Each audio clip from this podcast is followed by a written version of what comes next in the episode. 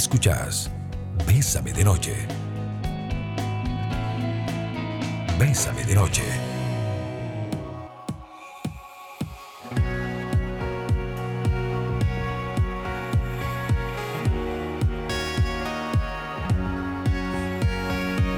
Muy buenas noches, amigos y amigas. ¿Cómo están? ¿Qué tal? ¿Qué tal su jueves? ¿Cómo va? ¿Cómo va eh, el día? Bueno, son las 8 de la noche y hoy, eh, en nuestra noche de jueves, quiero hacerte un planteamiento. Primero, les hablo a su amigo psicólogo Rafael Ramos y desde ya invitarte a que te conectes con nosotros en el 8990 004, nuestro WhatsApp, porque a veces eh, ustedes saben que su mensaje hace que nosotros eh, nutramos más el programa. Y quiero que veas en el, en el espacio una, una oportunidad para intercambiar opiniones, para ver la vida desde otra posición, para conectarnos con diferentes temas y poder eh, conectar con posibilidades de pensamiento diferentes ante realidades que nos causan dolor, tristeza y angustia. Emociones que enferman, ¿cabe esa expresión? ¿Podemos nosotros sentir eh, que una emoción nos enferma? Y no sé si te ha pasado que de un momento a otro, eh, a veces nosotros decimos, eh, bueno, ¿qué pasa? ¿Verdad? ¿Qué pasa conmigo? ¿Qué pasa que yo de pronto, de una u otra manera, a veces siento que hay emociones que nos causan dolor, que nos causan angustia, que nos causan preocupación.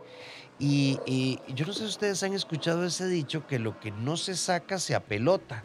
O que de pronto frente a una situación vos, vos decís, es que mi mamá es tan grosera, yo me quedo callada y por dentro tengo tanto enojo que verás que yo a veces siento, ¿verdad?, que me voy a morir, pero nunca digo nada. ¿Será que hay emociones que enferman? Bueno, hoy les tengo que contar que al fin lo logramos porque eh, tengo una queridísima amiga que ustedes la adoran por los temas que ella toca, pero bueno, se convirtió en una trotamundos, entonces cuesta mucho agarrarla. Vamos a aprovechar que está en la costa oeste de Estados Unidos y está con nosotros Claudia de Angelis desde Argentina también, pero bueno, hoy nos enlazamos con ella desde desde Estados Unidos. Claudia, bienvenida a Bésame de Noche. ¿Qué tal? ¿Cómo estás? Hola queridos costarricenses, argentinos y americanos que hablan latino. Hola a todos, ¿cómo están? Feliz de compartir este espacio con todos ustedes siempre. Siempre es un placer. Gracias por tu invitación. No, gracias a vos. Claudia, que por cierto tengo que decirte, cuando hablamos de vidas pasadas y demás, eh, por aquí, es que es muy interesante, acaba de entrar un mensaje y dicen, Claudia dejó pendiente el tema de almas gemelas. ¿Saben qué me encanta? Porque esto es sentido de comunidad. Quiere decir que vos nos seguís así. No, no, lo vamos a plantear. Es que Claudia ha estado eh, por motivos de trabajo dando vueltas por todo el mundo porque ella es conferencista, así, pero de las grandes ligas. Entonces, anda, anda por todo lado. Así que, Claudia, después lo agendaremos. Pero... Y lo vamos a agendar y tengo buenas noticias. Voy a hacer un taller de almas gemelas. Así que no solamente vamos a hablar sobre almas gemelas, sino que para los primeros 10 días de septiembre vamos a hacer un taller online y donde van a poder experimentar y donde van a poder conocer sus almas gemelas. Así que quedan todos invitados, ya les mandaremos información. Sí, y, y ahora nos das los enlaces. Bueno, todo va a estar en el Instagram de Claudia de Angelis. Y entonces, cda.psicología, ¿verdad? Así es. Así, cda.psicología Psicología, el CEDA de Claudia de Angelis. Así de sencillo. Claudia, vieras que quise hacer un planteamiento, no, no sé si, si vos conoces a Jesús Matos. Eh, no. Jesús Matos ha escrito dos libros muy interesantes, es un querido amigo, un colega brillante español también. Eh, Buenos días, alegría y este, un manual de emociones. Y entonces, eh, a veces, y me, me encantó cuando me propusiste el tema, porque a veces las personas dicen, no, es que no hay emociones ni buenas ni malas. Eh, ¿Es eso correcto? Eh, pero a, a, veces hay emociones que enferman. ¿Será esto real? ¿Cómo empezamos a entender este tema? Ay, qué interesante el disparador que, que me das. Porque no hay emociones ni buenas ni malas, pero las emociones vibran y vibran en nuestro cuerpo. Y hay emociones densas y hay emociones sutiles. Entonces, las que llamamos, entre comillas, emociones negativas, el dolor, el sufrimiento, el abandono, la soledad, el desamparo, todas esas emociones que no nos gusta sentir, el dolor en sí mismo, resuenan, vibran en nuestro cuerpo de una manera densa y de una manera lenta, con lo cual remarcan órganos o partes de nuestro cuerpo que si nosotros no subsanamos a lo largo de los años, enferman esa parte del cuerpo.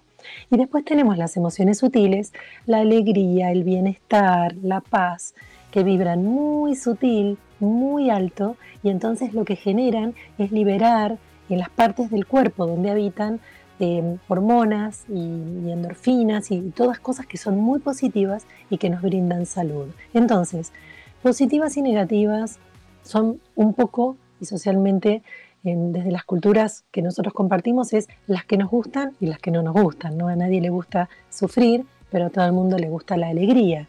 Entonces, es muy buena esta división de decir, bueno, cómo vibran las emociones, cómo resuenan, porque si nosotros queremos explicar una emoción, podemos buscar 20.000 sinónimos y nunca vamos a poder definir la magnitud de la vibración que tiene una emoción.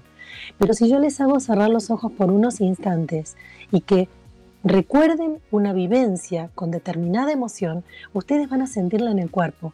Y ese cuerpo va a ocupar una cierta región y esa región va a sentirse de determinada manera.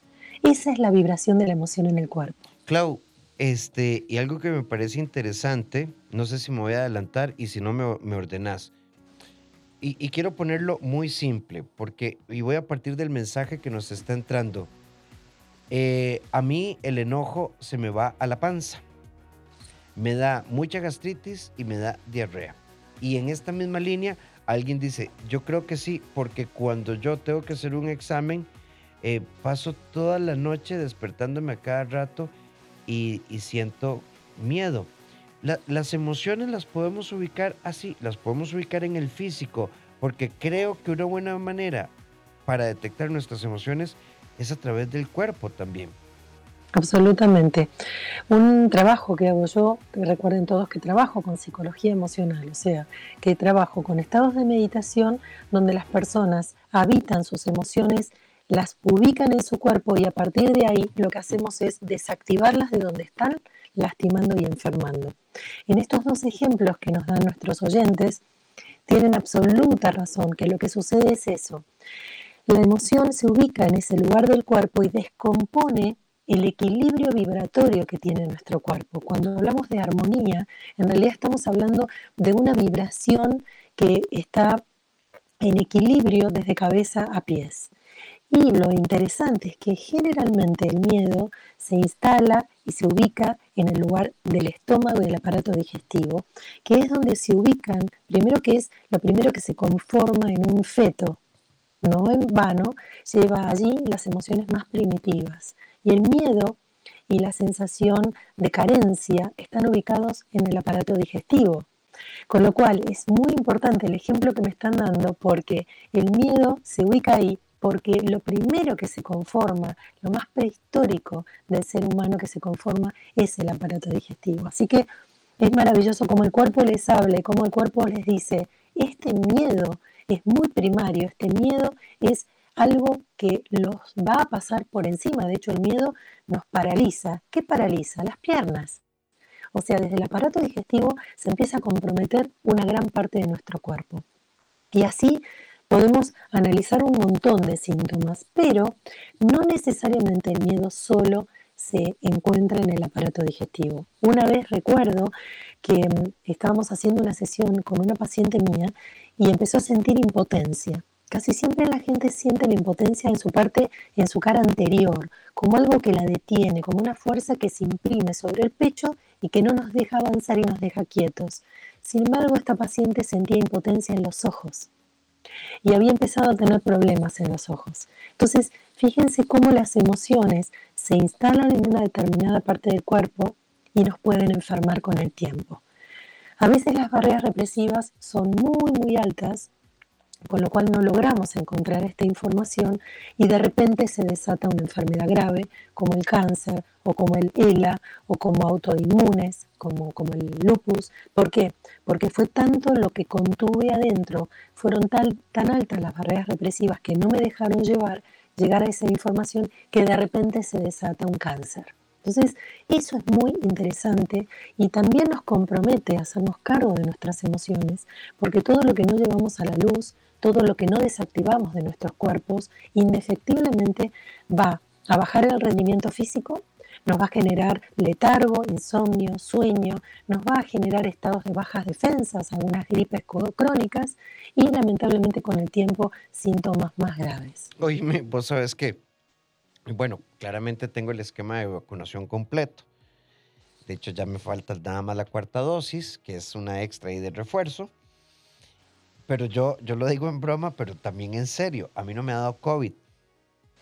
Y, a ver, hay otras variables, Claudia. Eh, me he cuidado mucho y aunque ya aquí quitaron mascarillas y toda la cosa, yo la sigo usando en algunos lugares. No sé si es autocuidado o paranoia. Pero lo cierto es que yo, y, y no te he dado COVID, no, es que yo programé mi cuerpo, ¿verdad? Inmunológicamente.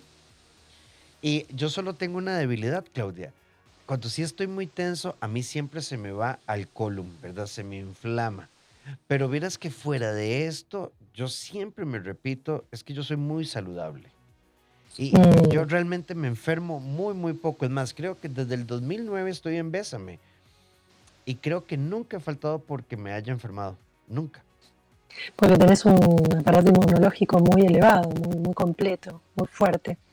Es muy interesante, para mí el COVID es muy interesante para analizar que las personas que se han agarrado COVID, muchas vacunadas y muchas no vacunadas, por eso digamos que la vacunación puede generar em, eh, defensas, pero a veces no, ¿no? Porque a veces eh, las personas hacen análisis y no tienen los, anticuerpos, o sea que cada cuerpo es un mundo en sí mismo. Y lo interesante del COVID es cómo dentro de ese shock algo emocional nos sucede, nos impacta y entra, ¿no? Eh, las, barreras impactan, bajan y entra este estado que hoy por hoy es como una gripe compleja eh, este COVID y entonces genera después todo un proceso. En estos últimos meses he observado que toda la gente que tenía COVID eh, le costaba mucho después recuperar la energía vital, entre uno y tres meses. Pero claro, como el COVID es como una gripe en estos días, la gente no entendía, porque algunos se hacían exámenes y otros no, entonces no sabían bien si habían tenido. Pero es muy interesante cómo nos lleva a reflexionar, nos llevó como humanidad a cambiar, nos cambió los puntos de las importancias en nuestra lista, nos volvió a llevar a lo esencial, nos volvió a hacer encontrar con nosotros mismos. Entonces, los síntomas siempre nos ayudan a leer la metáfora de la que nos está hablando el cuerpo. El síntoma es una metáfora que nos dice, Préstame atención en esta parte de mi cuerpo que te está hablando, que te está diciendo. No es lo mismo enfermar la garganta que enfermar el aparato reproductor, que enfermar las venas, que enfermar eh, la caída de un cabello. Entonces, todo tiene su metáfora, todo tiene su manera de interpretar y es importante entender que cuando un síntoma se despierta, no se despierta para castigarnos, el cuerpo no nos castiga. El cuerpo bajó las defensas de esa zona, de esa región, porque condensamos allí muchas energías, entre comillas, negativas, de baja vibración y muy densas. Y como no pudimos evolucionarlas, terminamos deteniendo la armonía vibratoria de esa parte del cuerpo y aparece este síntoma que también nos habla, que también nos dice que prestemos atención y en ese mismo aspecto en la metáfora de nuestra vida. Entonces, el cuerpo es maravilloso. Ve, qué interesante la, pregunta que nos está haciendo esta amiga. Eh, yo no le tengo miedo al amor y creo que podría darme una nueva oportunidad, pero odio tanto a mi ex que siento que no puedo volver a amar. No sé si estoy hablando paja. Eh, bueno, la expresión hablar paja aquí en Costa Rica es como, no sé, hablar papaya, hablar sin fundamento, ¿verdad? Pero verás que no, amiga, no me suena tan pajoso lo que nos estás planteando, porque bueno, uno no puede meter goles en dos canchas. Bueno, muchas personas que bloquean su corazón a veces termina con un infarto. Yo atendí personas que tuvieron afecciones cardíacas y habían tenido algún trauma de muy jóvenes y habían bloqueado su capacidad de amar, habían bloqueado su capacidad empática. Y claro, afectaron de alguna u otra manera el aparato cardíaco, ¿no? que es el, no solamente corazón, sino venas y arterias, ventrículos, bueno, súper complejo, pero toda esa parte del centro del pecho. Entonces, mm, mm, esto no se ubica todavía en tu cuerpo, por suerte para vos, pero sí, claramente lo que estás bloqueando no te permite que el corazón tenga el ejercicio de volver a sentir. Y esto pasa muchas veces con las personas que tienen algún evento cardíaco, un infarto o lo que fuere, que están casi luego de tener este episodio, casi un año, un año y medio, en un estado como anestésico. ¿Por qué? Porque tienen miedo a sentir. Entonces, como tienen miedo a sentir, calman el corazón para que no vuelva a sentir porque tienen miedo de volver a verearse, de volver a lastimarse. No nos olvidemos que un infarto es una herida en el corazón. Entonces, veamos y leamos que todo el cuerpo habla de, partes del cuerpo que son una metáfora perfecta de lo que nos está pasando en nuestro mundo emocional. Estamos en Bésame de Noche, hoy con Claudia De Angelis, eh, eh, escritora. De hecho, hablamos, ¿verdad?, El, sobre su más reciente libro, El Poder de tu Cambio Personal, que eh, lo pueden adquirir en todas las plataformas y hoy nos está acompañando desde la costa oeste de Estados Unidos y estamos hablando de emociones que enferman. Ve, ve qué interesante, Claudia, estas, estas preguntas. Eh, gracias a la viga, yo creo que ya corregimos el temita. Nos dicen por acá, ¿se puede bloquear el corazón? Yo también siento que no puedo amar a nadie. He conocido personas muy lindas, pero no me nace nada no puedo sentir. Bueno, en algún momento y de alguna forma eh, no sentir es una enfermedad, no física, pero es una enfermedad.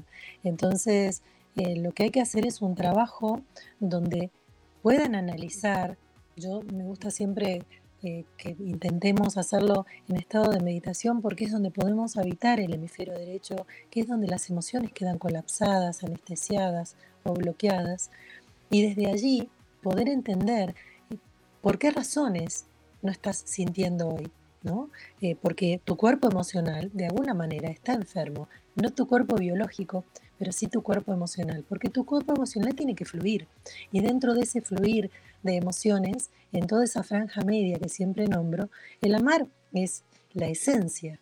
Entonces, es importante que sanemos porque de todas las emociones, lo que venimos a experimentar como seres humanos es el amar. Entonces muchas veces las personas cuando están bloqueadas de amor sufren de más. ¿Por qué? Porque el sufrimiento es la oportunidad que tiene la existencia humana para amasar, para flexibilizar, para movilizar el corazón. Entonces a veces tenemos una elección y podemos elegir, si no amamos, vamos a sufrir. ¿Por qué? Porque indefectiblemente el corazón se tiene que mover de alguna manera. Yo elijo amar, no sé qué eligen ustedes. Sí, es como una energía, no sé si más simple, pero sí es más blanda, fluye más.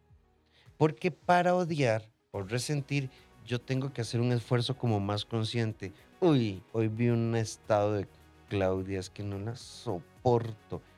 Mientras que el amor es como, uy, mira, Claudia está en Italia, qué lindo. Es más simple, ¿no te parece? Sí, y además el sufrimiento vibra de una manera muy tensa, muy densa y, uno lo puede sentir, esa tensión en el estómago, en la boca del estómago, en el esófago, en el pecho, en el cuello, en la cervical, en el abrume que tiene la cabeza. El odio, el enojo, tienen, tienen una, una lectura vibratoria en el cuerpo muy densa. En cambio, el amor es conectar un punto central en el centro del pecho y observar cómo se expande. Cuando nosotros sentimos em, amor, sentimos calor, sentimos tibieza, sentimos algo que se expande dentro nuestro y que va más allá de nosotros. Así que, hablando de las vibraciones de nuevo, las emociones que, em, que contienen odio, enojo, son profundas, van hacia adentro, son implosionadas, ¿no? Es como en vez de explotar, implosionan. En cambio, el amor es expansivo. Por eso se dice que cuando uno es un ser amoroso, atrae buena vibra, atrae buenas cosas a la vida. ¿Por qué? Porque uno está, está en estado, estado de vibración sutil, con lo cual la gente se te acerca, porque la gente cuando te ve con buena vibra quiere estar cerca tuyo. Sí, de hecho, ve, Claudia, vamos a escuchar este audio un momentito. Hola, yo quisiera hacer la consulta. Yo tengo año y medio de vivir recién con mi pareja. Eh, ambos tenemos hijos y el adaptarnos pues nos ha, yo creo que nos ha dado altos niveles de estrés. Eh, tengo dos meses de estar sufriendo de, de esta enfermedad autoinmune de alopecia y me dicen que es por el estrés. ¿Serán todas estas emociones de, de vivir juntos y la complejidad que lleva el adaptarnos a, dos familias en realidad? Sí, absolutamente sin duda. Y recuerden una cosa, imaginemos cuando estamos en, en, la casa de uno y los chicos están haciendo mucho, mucho, mucho lío. Uno dice, ¡ay! Y uno agarra y se lleva la mano a la cabeza y es como que se quiere arrancar los pelos. Y justamente la alopecia lo que hace es que se te cae el cabello. Es que la cabeza está también muy exigida a pensar de qué manera solucionar lo que se te está yendo de las manos. Pero es esto, ¿no? Es, ay, me arranco los pelos de los nervios que tengo. Así que sin duda es una metáfora. Sí, por acá hay otra amiga que nos pregunta, qué interesante el tema. Eh, a mí me pasa que, por ejemplo, cuando eh, veo una imagen triste, me dura muchísimo y me cuesta cambiar. El otro día en un semáforo había una señora adulta mayor, muy viejita, y pidiendo limosna. Y tengo esa imagen porque me removió, mi abuelita murió hace siete años, yo la quise muchísimo, y me pregunto dónde estarán los hijos de esta señora, dónde estarán los nietos, y realmente lo vivo como propio. Y yo quisiera no ser tan sentimental porque esto me roba mucha energía. Absolutamente. Ahí es donde podemos entender cómo un episodio, un momento que estamos observando, resignifica un proceso emocional que aún te lleva un poco de tristeza.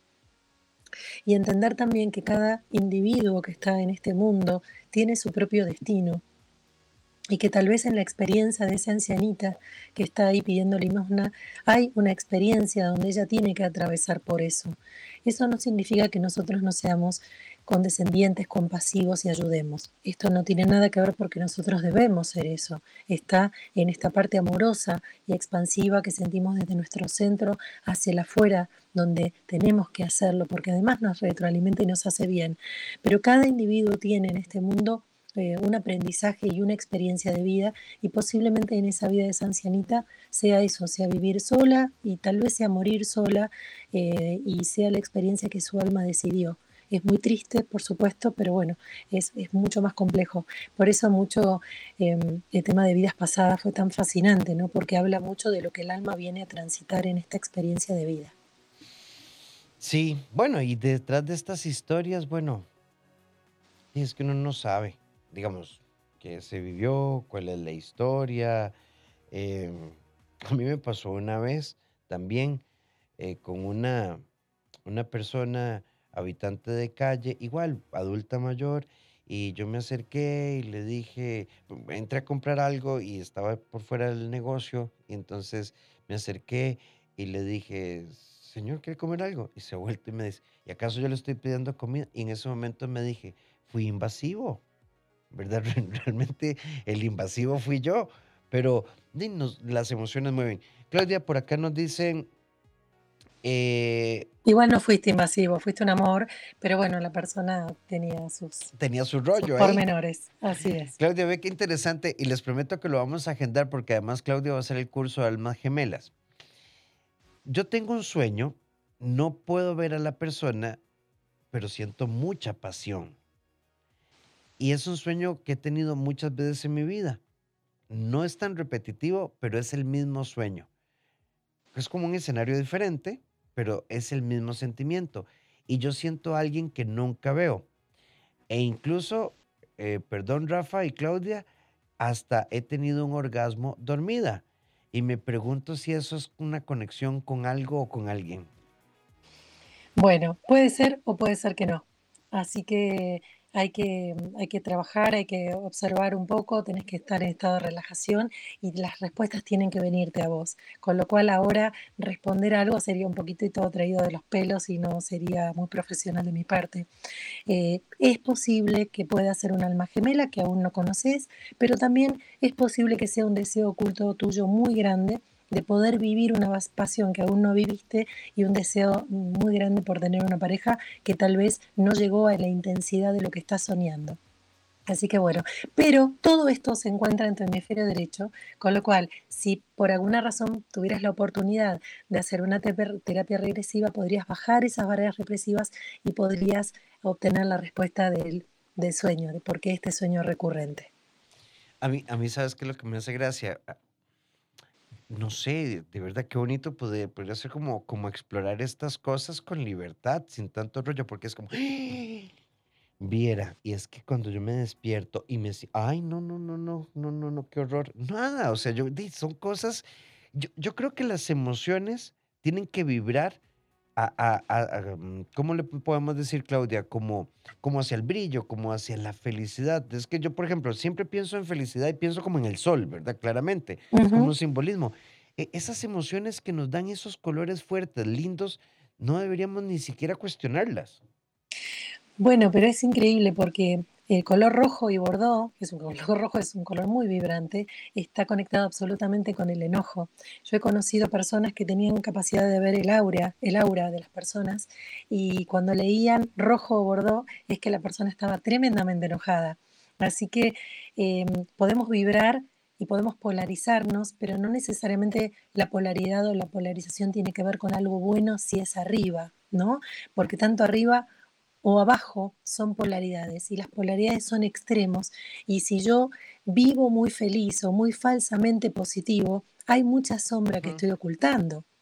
Entonces, para mí todas las emociones son muy interesantes y todas las emociones son fascinantes. Yo me dedico a las emociones porque justamente el odio es una emoción muy interesante que tiene mucha información. Con lo cual, cuando la gente me dice, no, no quiero decírtelo, pero siento odio, sentilo porque justamente en un espacio terapéutico es maravilloso que podamos desactivar eso que estás sintiendo. Ira, odio, justamente para que después no lo proyectes en tu vida, en tus relaciones, en tu mundo, y sea algo que en un espacio cuidado terapéutico puedas desactivar de adentro y sean emociones que resuenen y que vibren más sutiles. Sí, las emociones eh, tienen tantos papeles. Ah, Claudia, resolvamos esto antes de irnos al siguiente bloque. Ve, lo que nos dice esta amiga. Yo lo que hago, tengo un jefe insoportable. Es realmente un agresor, pero es el hijo del dueño. Por tanto, no se puede hacer nada. Yo lo que hago es que siempre en mi, en mi cabeza monto películas donde de pronto un día le doy un golpe, eh, donde le doy un pellizco y las peores cosas. Y siento que eso me libera, pero no sé si, si esto está bien o está mal. Pero yo Está perfecto. pero yo de verdad monto películas de terror y él siempre es el villano de la escena. Está perfecto. Eso es un poco lo que yo hago cuando trabajo con las personas, es llevarlas a una visualización creativa, a una imaginación de una escena donde vos lo que estás haciendo es descargando la hostilidad que esa persona te genera. Y lo bueno es que no generás agresión, porque vos no vas y lo agredís, ni lo empujás ni lo pellizcás. Entonces lo que estás haciendo es volviendo a tu equilibrio y te felicito porque sos vos la persona que se lleva a sanar sus emociones y a devolverlas al equilibrio. La verdad es que te aplaudo, te felicito. Claudia, hay, hay bastantes, bastantes participaciones y alguien por acá nos dijo, nos dice esto, buenas noches, yo hace muchos años tuve un novio y terminamos. Han pasado, no sé, 10 años que no tenemos contacto alguno. Pero yo lo sueño, por ejemplo, un día soñé que él estaba triste por alguna persona eh, que había muerto y a mí me invadió una gran tristeza. Y no sé por qué esto me pasa, porque es muy seguido. ¿Por qué me pasa y, particularmente con una persona en específico? Bueno, espero que se me escuche porque creo que mi imagen quedó congelada. Bien. Em, en este caso quedaron conectados energéticamente, con lo cual vos estás vibrando, si él está pasando o no por algún estado de tristeza, vos lo estás captando. Pero mm, estos no serían emociones que enferman, estos simplemente serían emociones que se comparten y donde uno compartió tiempo con alguien, a veces queda esta conexión. Simplemente es eso. Claudia, alguien por acá nos dice, eh, yo vivo, ¿verdad? Yo vivo con un miedo. Mi abuela fue depresiva, mi mamá es depresiva, mi papá es depresivo. Y yo no sé si es que me estoy obligando a no ser depresivo, pero yo no me permito sentir tristeza.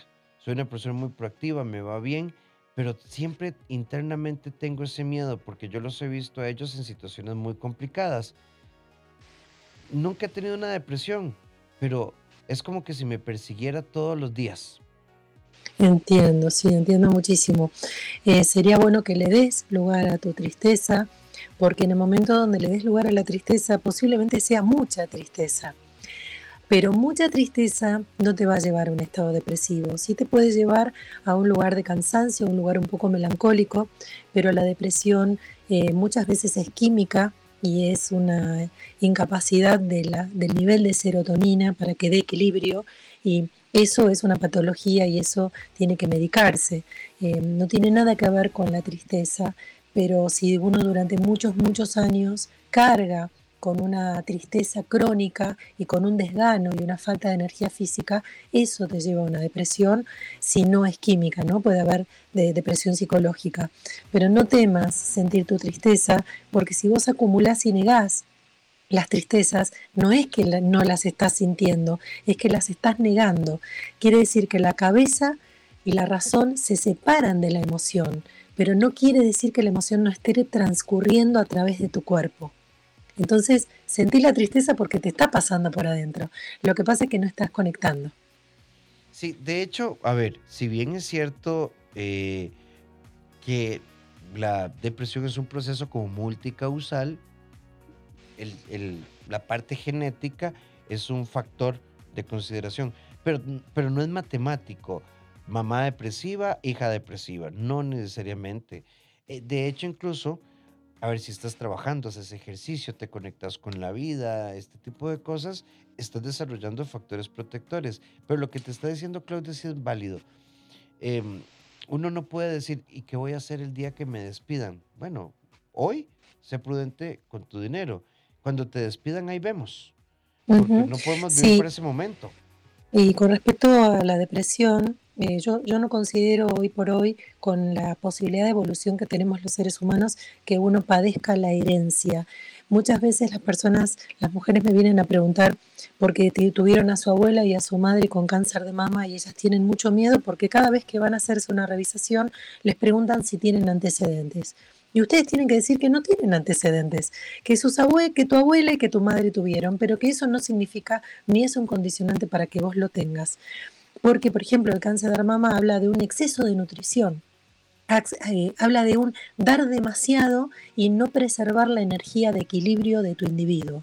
Entonces, si vos no vivís de esa manera, si vos sos una persona proactiva, una persona de ida y vuelta que recibe y que da, no tenés por qué padecer lo que tu herencia padeció. Entonces, eh, es muy interesante con la persona que nos hablaba de depresión y quiero dar este ejemplo también como para enriquecer un poco el espacio y que la gente entienda que hoy por hoy las personas tenemos muchas capacidades para no heredar más nada de lo que sí puede ser claramente una posibilidad o una debilidad en nuestro sistema genético, pero no, eh, no necesitamos solamente la genética para enfermar las emociones, lo psicológico, es hoy la primer causante de enfermedades. Entonces, tenemos que saber que somos absolutamente protagonistas de nuestra salud física, mental y emocional.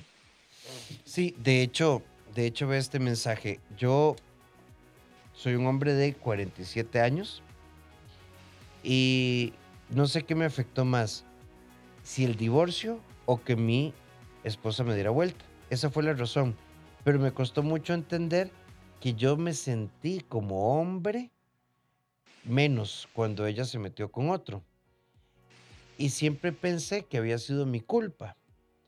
Y duré tantos años triste, deprimido, que ni siquiera me permitía salir con alguien y demás. eh, y duré 14 años pensando si ocupaba ayuda, porque yo era de esos hombres que decían que los psicólogos están más locos que uno. Pero la vida me llevó a la terapia y hoy me siento muy diferente.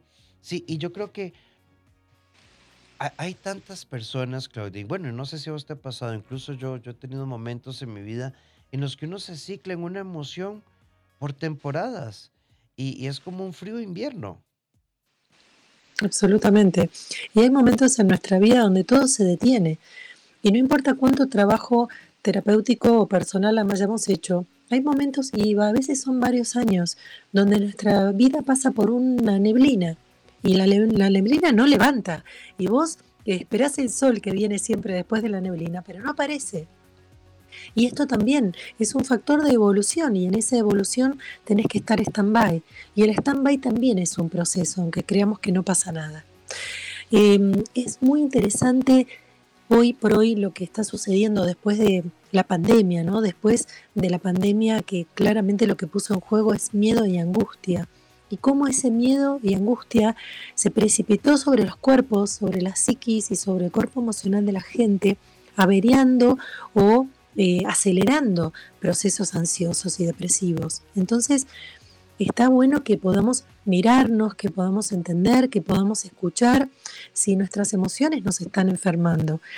Otra cosa que escucho todo el tiempo es hablar sobre dietas. Si yo hago esta dieta soy saludable. Sí, pero si yo como el veneno de mi ira, no voy a estar saludable por más que coma una excelente dieta. Con lo cual la dieta también tiene que tener en cuenta las emociones. No solamente los alimentos que son tan importantes, sino las emociones que pasan por nuestro cuerpo. Claudia, ¿es posible que algunas personas absorban nuestra energía? Es decir, como que después de hablar con ellas nos sintamos como desgastadas. Sí, sí, absolutamente. Por eso uno tiene que hacer un trabajo de enraizar. En mi canal de YouTube que se llama Claudia de Angelis hay un grupito de meditaciones que una se llama Recarga Solar, Estrella de Cielo y Tierra, donde son meditaciones guiadas muy cortitas, entre 10 y 14 y 15 minutos, donde lo que hago es enseñarles a anclar la energía vital y a poder absorber la energía del universo, de la tierra, del sol, del aire. Y es muy importante que nosotros nos enraicemos justamente para que tengamos la armonía de nuestra energía estable y entonces no estemos tan permeables a la energía del otro. Sí, por supuesto hay personas que vampirizan energía y por supuesto que hay personas que contagian su mala energía. Por supuesto que sí. Claudia, eh, buenas noches, qué lindo tema. Dígame cómo hago yo para no sen- sentirme tan sentimental. Todo me duele, cualquier palabra fea, si escucho una canción triste, me pongo triste. Y es que yo pasé muchos años de maltrato y hace unos años atrás eh, me daba mucha depresión y no he podido sanar. Y quiero preguntártelo como más resumido. ¿Es malo ser tan sentimental o es una virtud? Depende, si el ser muy sentimental es algo que vos percibís y sentís luego de un proceso terapéutico emocional y profundo, es maravilloso porque no te hace sentir mal, simplemente es una expresión de esa sensibilidad. Pero si cada vez que sos muy sensible caes en estadios de tristeza o de melancolía, te está haciendo daño. Eh, y cuando vos empezabas a, que Rafael empezaba a escribir tu mensaje, automáticamente todo me llevó a tu infancia y me preguntaba si te habían quedado muchas marcas de la infancia y claramente tu niño, tu niña ha sido muy violentado, muy herido y por eso está tan sensible, porque en algún punto también el borde que te separa del mundo quedó como muy sensible por los golpes, ya sea físicos o psicológicos, ¿no? El insulto es un golpe psicológico. Entonces, tal vez podrías rever un poquito más la infancia para desactivar esa violencia que sufriste y entonces ser eh, sensible, pero sin que te lleve a estadios de melancolía o de tristeza. Sí, buenas noches. Bueno, el tiempo, qué rápido pasa el tiempo. Por acá nos dicen, eh, hoy estamos en Bésame de Noche, en nuestro formato Bésame de Noche Internacional con Claudia de Angelis. Por acá nos dicen, me encanta lo pícaro de Rafa porque el oído se acostumbra a, a- a Rafita, perdón, porque así lo llaman sus amistades. Y cuando compre la casa y pague la hipoteca, me gustaría recibir terapia. Hay un momento para todo, amiga. Muchas gracias. Por acá nos dicen, buenas noches, yo soy una joven que tengo 19 años, pero a la edad de 15 años sufrí depresión por muchos problemas personales. Y la verdad, en la actualidad a veces mis emociones y mi mente me hacen una mala pasada. Eh, procedo de mi papá que sufrió depresión y ansiedad y me da miedo que yo vuelva a sufrir lo mismo que pasé en el pasado, como mi papá que duró cinco años con esta enfermedad mental, ya que mi depresión duró dos. Y Claudia, y te agrego otra amiga por acá que nos dicen qué fuerte está el tema hoy, porque mi mamá se suicidó cuando yo tenía 11 años, ya tengo 24 y siempre me pregunté por qué y me pregunto si yo sería capaz de hacer algo. Eh, ya pasé por todas las etapas del enojo, pero lo que no he logrado resolver es si yo algún día haría lo que hizo mi mamá.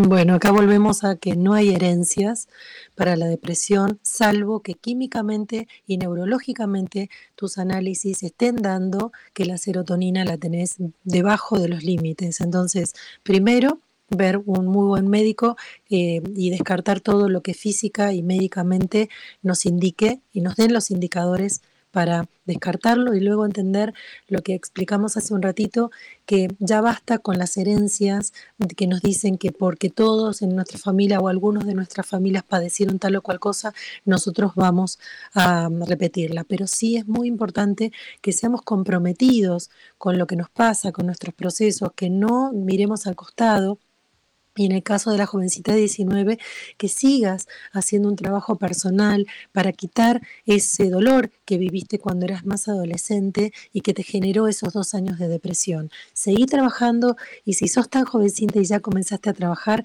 no tenés por qué pasar lo que pasó a tu papá.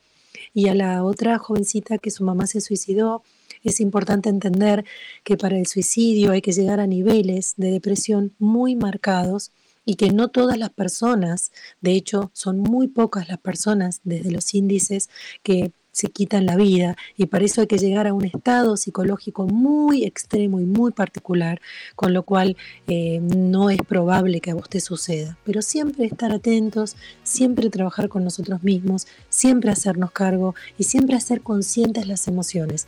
No somos felices porque tapamos nuestra tristeza. Somos felices si nos sentimos plenos porque todas las emociones que vamos habitando a cada momento de nuestro día pueden expresarse, no retenerse ni reprimirse. Mira, Claudia, ve qué interesante esta pregunta. Te lo voy a resumir porque el muchacho nos escribió. Eh, yo no sé si yo tengo un problema emocional.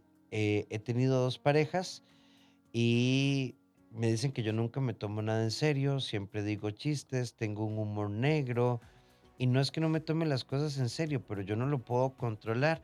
Hago chistes de las cosas más morbosas y es que ahí me ponen unos ejemplos, pero por sensibilidad al público no los voy a leer, ¿verdad? Porque te pasaste, amigo. Pero, eh, pero, pero, Clau, eh, él al final lo que nos pregunta es que si ser así es un problema, que si es inmadurez o qué, pero que él no puede controlar, que él siempre está haciendo chistes de todo. Es, es que es tu característica y es tu personalidad y ya vas a encontrar una persona que se deleite con tus chistes. Lo que sí, tenés que medir a veces que hay cosas que son muy sensibles y a veces las personas tienen un rato para reírse y para sentir que esto puede ser un vuelta divertido y hay momentos donde las personas por ahí conectan con alguna parte más sensible y profunda donde quieren un ratito de una conversación seria y sería bueno que pudieras empatizar con la otra persona para qué? Para que justamente las mujeres que nos encanta conversar, si todo el tiempo que estamos conversando de cosas que tienen que ver y envuelven nuestras emociones y queremos conectar con el varón, el varón está haciendo unos chistes o está eh, haciéndonos algo que, que, nos saque de tema, justamente nos enojamos bastante. Entonces, si querés tener una pareja, trata de en algún momento, simplemente para compartir un tiempo juntos, de poder dejar a un costadito los chistes, que son parte de tu personalidad y eso es hermoso, y poder conectar y escuchar lo que la otra persona te está comunicando. Sí, sí, sí, es divertido. Vos sabés que, a ver, por supuesto que uno con los años madura, pero yo lo entiendo, yo, yo tengo esa particularidad de... En, en el fondo de mi corazón siempre he querido hacer un stand-up comedy, ¿verdad? Es que, Qué genial. es que, es que todavía no he podido, pero sí, a, a mí, a mí a veces yo estoy en situaciones que por dicha ya aprendí a callarme, Claudia, porque a veces son- no, este no era el momento de hacer el chiste, ¿verdad? Exacto. Por eso le decimos a tu, al amigo que bueno, que hay momentos que no son para un chiste, a pesar de que vos, vos pensá tu chiste negro y hacelo para vos mismo y reíte en el fondo, pero bueno, hay momentos donde uno tiene que ser empático y, y tiene que conectar con el otro. Y bueno, y no siempre el otro está en estadio de chistes. Es tu particularidad, pero no la del otro. Hay una amiga, bueno, yo creo que tal vez esta va a ser la última consulta, Claudia, porque son las 8.56 ya. ¿Cómo puedo identificar el, em- el enojo denso o el enojo sano? Nos pregunta esta amiga. El enojo siempre es denso. Puede ser que tengas mucho enojo o poco enojo, entonces la densidad sea más sutil o más pesada. El enojo es una energía fuerte, es una energía que, que es densa, que vibra denso, pero no está mal. El enojo es parte del equilibrio. Recuerden, en algún momento lo expliqué, que todas las emociones en equilibrio son entre el trópico de cáncer y Capricornio, o sea, un tercio del planeta. Las emociones que son muy, muy sobrecargadas son las que pasan de trópicos a los polos. El enojo es una emoción absolutamente media, una, una, eh, una emoción normal que tenemos que tener, igual que el miedo, igual que, mm, que la indiferencia. Bueno, son cosas que, su- que nos suceden. Somos seres emocionales y las emociones corren por, nuestro, por dentro de nuestro todo el tiempo. Así que sí es densa, pero no pasa nada. No es polarizadamente densa. Sí, La ira sí. exacto, hay, hay niveles, hay niveles. Claudia, cuando aprendemos a abrazar la emoción, que es una frase que vos escuchás hoy por todo el día, es que hay que abrazar las emociones y hay que entender las emociones, como en una traducción muy práctica, muy del día a día, ¿cómo podríamos llevar esto para tener una vivencia emocional que podamos gestionar sin que se Y nos que sea sanadora. Exacto. Muy sencillo. Sucede un evento en tu vida. Posiblemente en ese momento estés en medio de la calle o estés en el medio de tu, de tu trabajo y no puedas. Cuando llegas a tu casa ese día, a más tardar al otro, cerrás tus ojos y revivencias ese momento. Mi jefe me maltrató. Bien, cerrás tus ojos, volvés a la escena, volvés a tu jefe, hasta recordás qué llevas puesto y quién está alrededor y empezás a sentir en las palabras de tu jefe o en lo que está sucediendo cuáles son las emociones que te están corriendo por dentro y en qué lugar de tu cuerpo. Les das unos minutos y esperás que esa emoción se termine de desactivar. Vas a ver que la sensación se empieza a calmar hasta que desaparece. Eso es un cuerpo emocional sano, un cuerpo emocional que desactiva lo que se imprime, lo que entra. Y ahí uno se sumerge y lleva la emoción a flor de piel.